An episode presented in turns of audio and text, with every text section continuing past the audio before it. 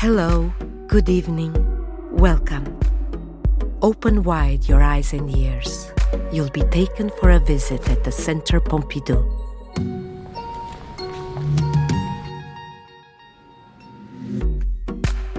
This Centre Pompidou podcast accompanies the Corps Photographic Stories exhibition presented from 6 September 2023 to 25 March 2024. Julie Jones, curator of this exhibition and at the photography department of the Musée National d'Art Moderne, introduces the seven sections and comments for us a selection of works. Enjoy the podcast!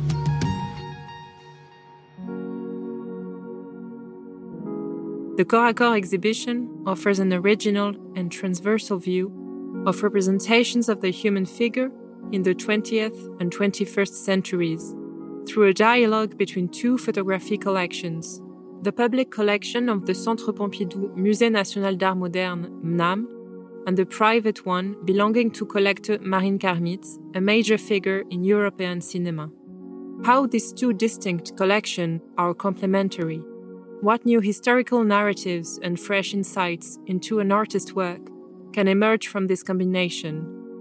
When placed together, how can they activate the works differently and engage the public. The Marin Karmitz photography collection complements that of the Musée National d'Art Moderne in more than one way. It features a number of important works that are missing from the MNAM collections, some of them rare and of significant heritage value. This private collection reveals a constant interest in the portrayal of the world and its inhabitants. History is an underlying theme throughout the exhibition. Social and political struggles, successive crises, and traumatic events necessarily influence our way of being and living together in the world, and our images testify to that. These images contribute to defining identities and how they are seen and remembered. They also engage the responsibility of their authors, and consequently, their viewers. What story can be told with these images? The choice was to confront these works with one another, showing how they are never sufficient by themselves and must be activated by all means possible. The aim is to highlight the correspondence between artists, both well known and less so, who, whether in the same or different time periods, share the same attention in choosing subjects, styles, and ways of encountering the other. The dialogues displayed here tell a story of how we look at this other, and sometimes at ourselves. They allow multiple interpretations, readings, and stories, both historic and personal. This exhibition poses the fundamental question of seeing. Not only what do we see, but also how, whom, and above all, with whom do we see.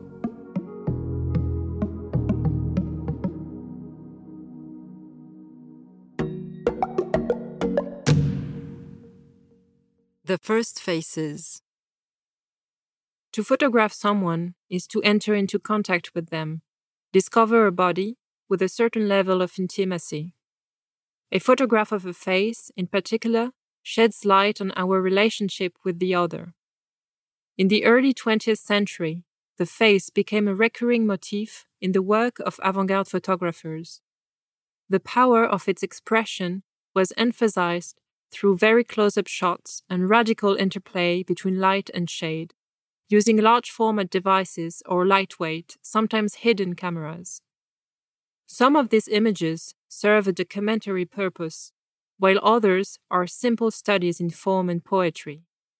All testify to a very strong relationship with the subject, a desire to reveal the individual's identity in its full complexity. These two trends can be observed in the works in this first section of the exhibition.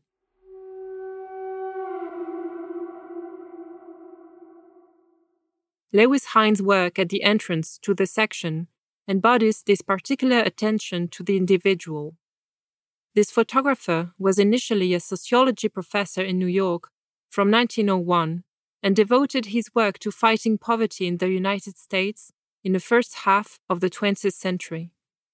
Starting in 1904, Hine would take his heavy photographic chamber to Ellis Island, off the Manhattan coast, and photograph European immigrants setting foot on American soil. A few years later, he started to collaborate with the National Child Labor Committee, an organization that worked to denounce the extreme precarity of children forced to work in the United States. The photographer traveled the country and distributed his images, organizing public projections and creating photomontages to illustrate panels in exhibitions. He was a forerunner of the socially engaged documentary practice that would emerge in the interwar period among other photographers.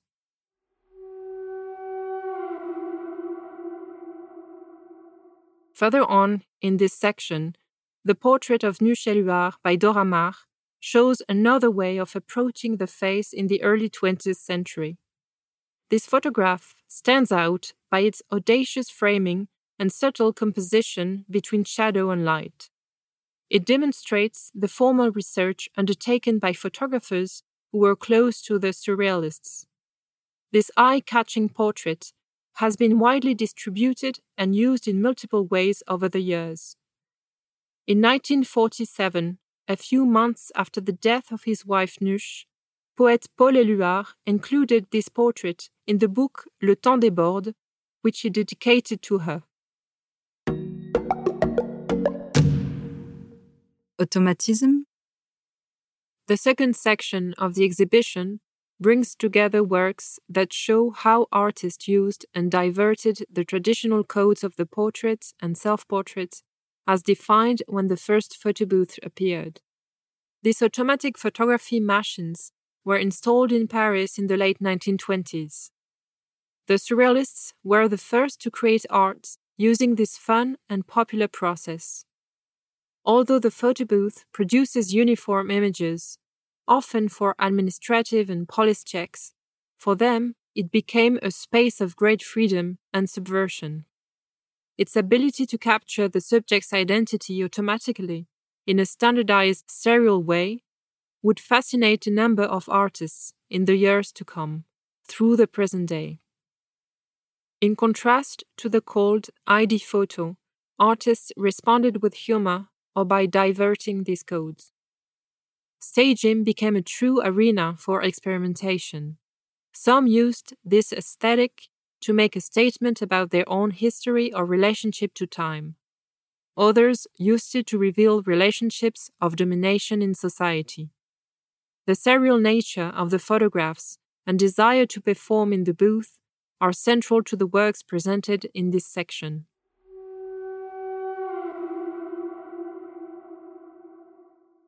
The artwork 27 Possibilités d'autoportrait by Christian Boltanski is iconic the artist makes use of the front facing aesthetic of the ID portrait to consider the ties between generations, while offering a disturbing portrayal of himself. To create his 27 Possibilités d'autoportrait, he combined photos of his face from different periods of his life. The way in which the photographer reorganizes the portraits is a meditation on the undeterminate nature of identity. The ritual aspect of this act, repeated 27 times, enhances the dramatic aspect of this multiple self portrait between past, present, and future.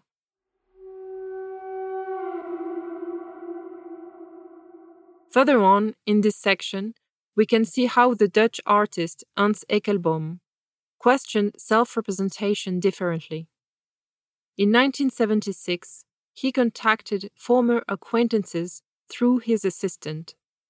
Each person was asked what they would imagine Eijkelboom to be doing now.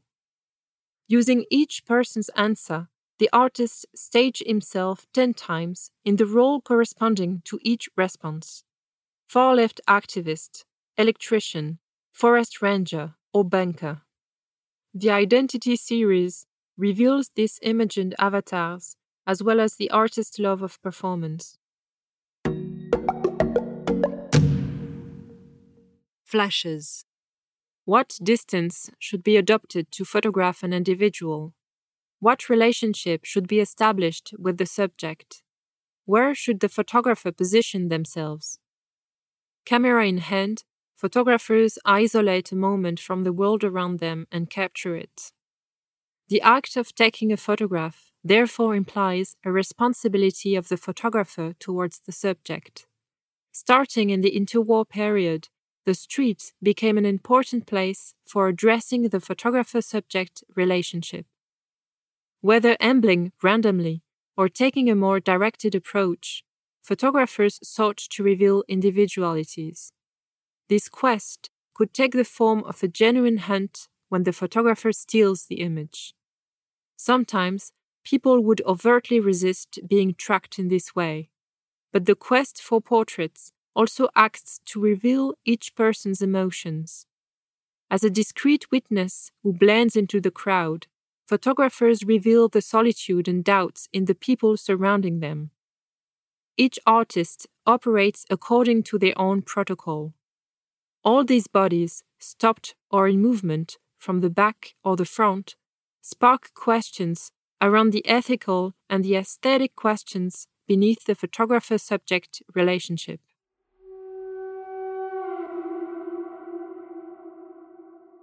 This tension is shown in the work of American press photographer W. Eugene Smith.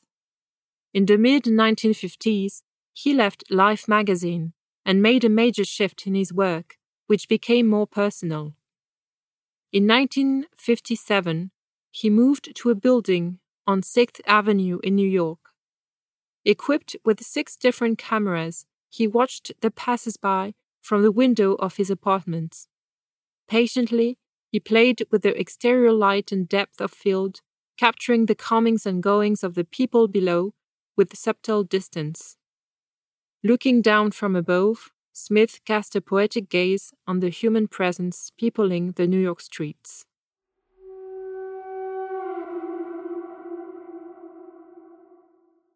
The method used by contemporary Swiss photographer Lukas Hoffmann, whose work is displayed later in this section, is very different to these shots taken from a distance.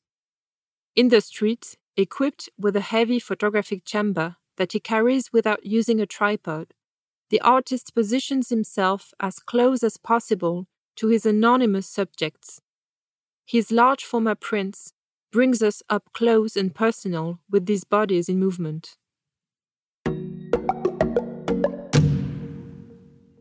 Fragments Head, hand, finger, eye, ear, leg, chest, foot, hair. Cutting up the body by framing exerts a true power of attraction for photographers and viewers alike. These images reveal the delicateness of certain movements or the grace of particular gestures. But as objects of both fascination and fantasy, these photos also raise more political questions around the often uneven relationship of domination that they imply. While certain postures are enhanced when photographed in this fragmented way, they are also, of course, a form of objectification, particularly of the female body. When the body is divided up in photos, there is always a form of violence, and it is by taking ownership of this rhetoric of fragmentation that many artists denounce the persistence of these relationships of domination.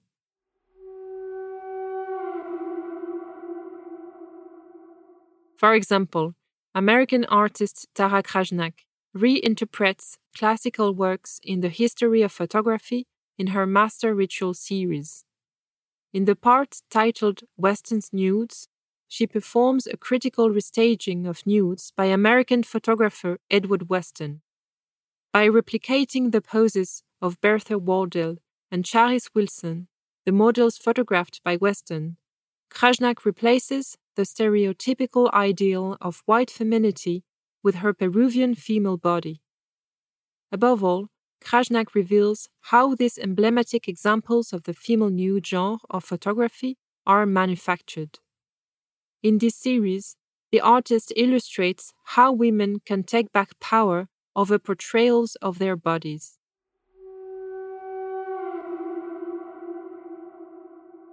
The end of this section is dedicated to the famous death mask of the unknown of the Seine River, an object of fascination for many artists and writers since the end of the 19th century. According to popular legend, this mask is a cast of a young woman who was found drowned in the Paris River.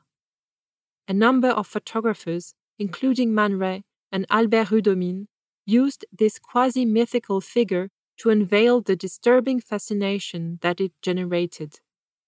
The obsession continued into the 1960s, when Man Ray took a series of photographs for a new edition of the novel Aurélien by Louis Aragon, an excerpt from which you can listen to in the exhibition. Within oneself. Photographers sometimes give the impression of being outsiders to the scene that they are observing. By adopting a great distance, they become witnesses to scenes of contemplation, melancholy, or solitude. From further back, they are able to capture individuals lost in their thoughts or even in a state of deep meditation.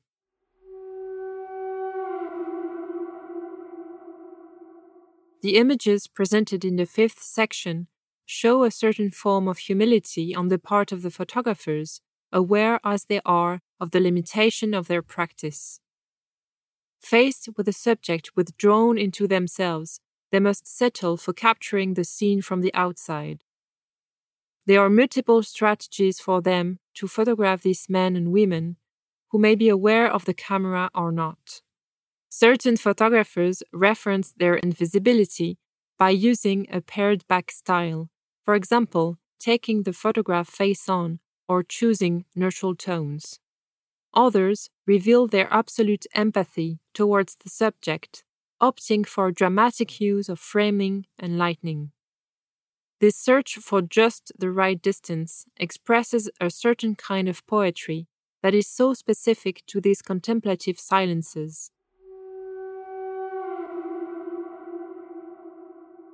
Valérie Jouve's work exhibited at the entrance to this section, is an example of this. The portrait is entitled, and we cannot know exactly where the subject is, other than it may be a urban or peri-urban setting. Time and space, therefore, remain undefined, like the person represented. Only their clothes and attitude gives us a few clues. Printed on an almost life-size scale, this image reinforces the tension between the subject and the viewer while emphasizing the distance that separates them. Interiors. The sixth section of the exhibition looks at the photographer's position in relation to society, defined as a set of collective bodies. Why and how are these collective bodies represented? What portrait can be taken of an individual within them. For photographers, the issue is to define their position in relation to their subject in order to guarantee the authenticity of the photographic statement. Sometimes the photographer themselves is a part of the group. In other instances, they are an outsider, in which case they need to know how to contact them, how to share their life, and to decide what kind of portrait they wish to create. These collective bodies may represent spaces of social exclusion or spaces of freedom, where underground social and political struggles sometimes operate.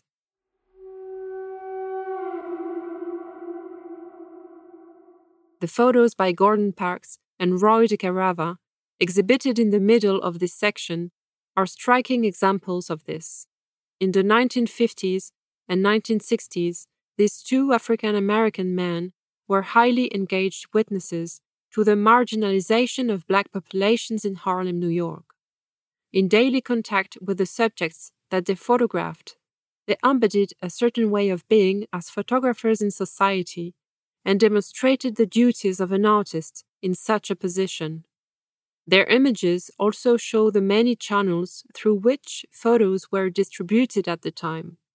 They appeared in mainstream magazines like Life, but also in artist books, showcasing the connection between text and image, like in The Sweet Flypaper of Life, created by Roy DeCarava an African American poet and writer Langston Hughes. Protest books, very popular in the 1960s and 1970s, represented another and sometimes even more radical means of expression of the representation of social causes through photography.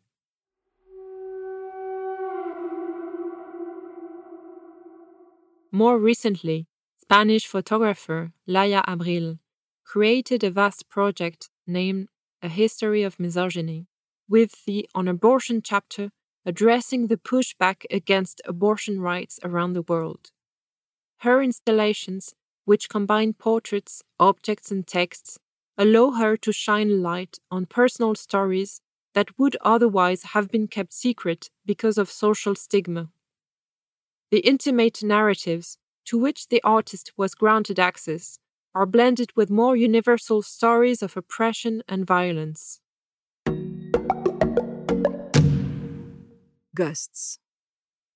We began the exhibition by a face to face between close up shots, perfectly modeled by light, shade, and framing, bringing out particular identities. We end the exhibition with a presentation of ghost like figures, undefined, disintegrated individuals.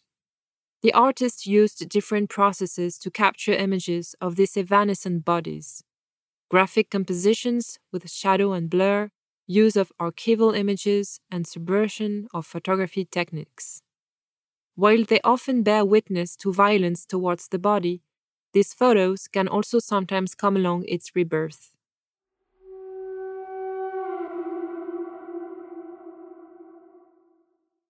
For her Deserter installation, Stéphanie Solinas walked around the 70,000 graves of the Père Lachaise cemetery in Paris and started to document the remains of photograph portraits decorating the graves.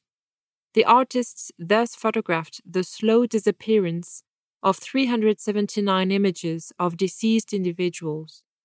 Then, on the surface of her prints, engraved the geographic coordinates of each tombstones in braille. She thereby gave a very real presence, an exact location, to the erased faces. This ritual act is tinted with melancholy and is also, I quote the artist, a call to bring back the identities that are fading away.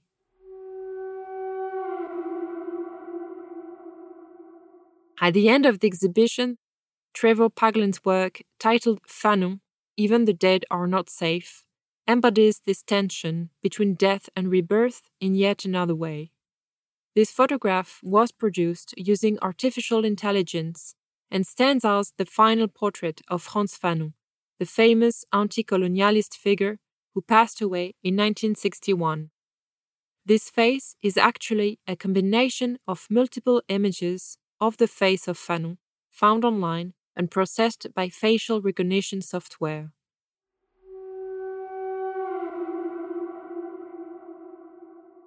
This portrait enters into dialogue with a polyptych work from Michael Ackerman. He rose to prominence in 1999 with his series taken in Varanasi, a sacred city in India, where life and death coexist in great intensity. His black and white images depict a hallucinatory vision of this place, peopled by ghost like presences. This polyptych was produced during a more recent journey to the city, where Ackerman focused mainly on the presence of animals. The photos are decomposed and damaged to reflect lived experience, which is by nature incomplete. Through this assemblage of images, the artist conveys the complexity of sight and of the memory of a place. It was a Centre Pompidou podcast. You can find all our podcasts on the Centre Pompidou website, its listening platforms, and social networks. See you soon with the next podcast.